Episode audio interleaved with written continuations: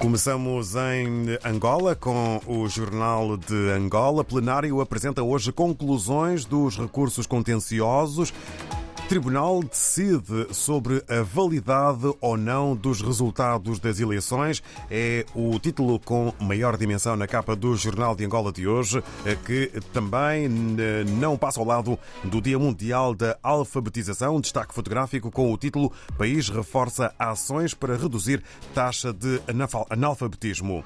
Ainda longas filas, clientes contra morosidade no atendimento nos bancos e no domínio do desporto. Liga dos Campeões, Petro realiza último treino antes da viagem a Maputo. Assim está a capa do Jornal de Angola.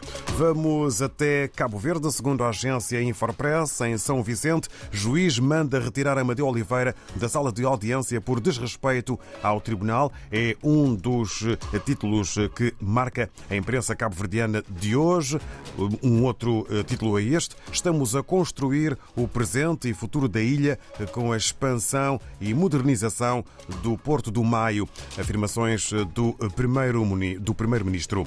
Em São Tomé e Príncipe, segundo a agência STP Press, missão de observação da União Europeia oficializa arranca em São Tomé e Príncipe face às eleições de 25 de setembro. E um outro título, chefe de Estado-Maior exorta Forças Armadas a manterem-se imparciais e apartidárias face às eleições de 25 de setembro. Damos agora uma saída até ao Brasil. Em foco está a publicação O Estadão. Partidos vão ao Tribunal Superior Eleitoral para contestar uso político do 7 de setembro por Bolsonaro. É um dos títulos, aliás, este é o título maior eh, para a capa do jornal O Estadão eh, no Brasil, que sobre o desporto titula eh, Flamengo vira sobre Vélez e Libertadores terá final brasileiro com o Atlético PR.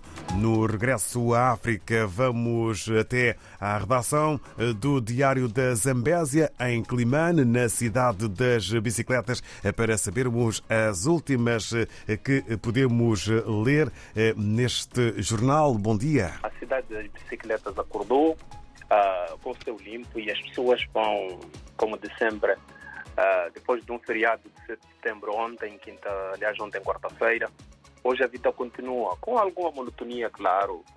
Como se sabe, quando se sai de um feriado, a, a adrenalina, para a expressão, não é a mesma. Mas é, isto são contas do Dr. Rosário. E aqui no Diário da Zambésia, a, a nossa adrenalina continua. E por isso, hoje, o Diário abre com a seguinte manchete de capa: MDM volta a sonhar com Climano. Portanto, o Movimento Democrático de Moçambique, que já foi o partido que governou a cidade de Climane, logo após as eleições intercalares, aliás, como resultado das eleições intercalares em 2011, uh, ah, com Manuel de Araújo, uh, e depois de ter perdido anos, dois anos, cinco anos ou dez anos depois, quer voltar a ganhar Climane. Lutero Simango, que é o presidente do MDM, está na Zambésia e ontem, quando da, da cerimônia do 7 de setembro, diz que temos de voltar a ganhar Climane. Apontou uma série de coisas que acham acha como bandeira e podem levar a vencer Climane. Este sonho de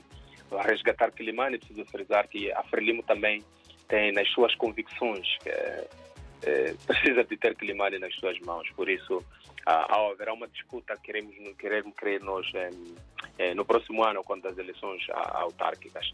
Esta é uma das manchetes que abre o Diário das Empresas, sobretudo é a manchete de capa mas também hoje abre a questão dos suicídios. É que nos últimos tempos a província da Zambésia tem registrado muitos casos de suicídios, por isso os jovens unem-se para o combate ao suicídio. Há, há, várias reflexões que estão a ser feitas para que este mal que desgraça a sociedade possa ser vencido e, e sobretudo, as pessoas tenham consciência sobre o valor da vida. Uh, hoje também uh, é possível ver na edição uh, a, a, participação da Zambésia na FACIM.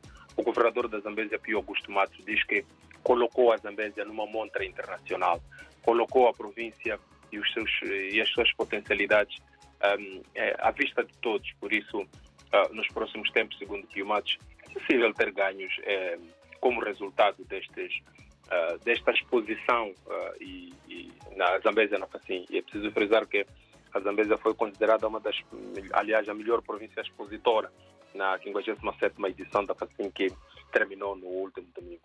Na política, a Judite Mussácula, que é a secretária de Estado, disse ontem também, nas celebrações do 7 de setembro, que é preciso que a juventude abrace esta causa e defenda o, o país, porque, segundo ela, uh, as pessoas mais velhas, os velhos já fizeram a sua parte, por isso tudo que sobra agora está nas mãos da juventude. Uh, nas breves, hoje o, o, governador diz que uh, é preciso não fazer muita coisa, mas saber agir no momento certo. E também a água voltou a chorar nas torneiras. A cidade de Climane andou com uma crise de água devido ao rompimento de uma tubagem mesmo aqui no coração da cidade. Vasco e ouvintes da RDP África, estas e outras manchetes podem ser vistas através da nossa página www.diariodazambésia.co.nz e em todas as nossas plataformas. Nós voltamos na próxima quinta-feira, claro, se Deus quiser. E até lá um abraço à RDP África e a todos aqueles que acompanham o Diário da Zambésia.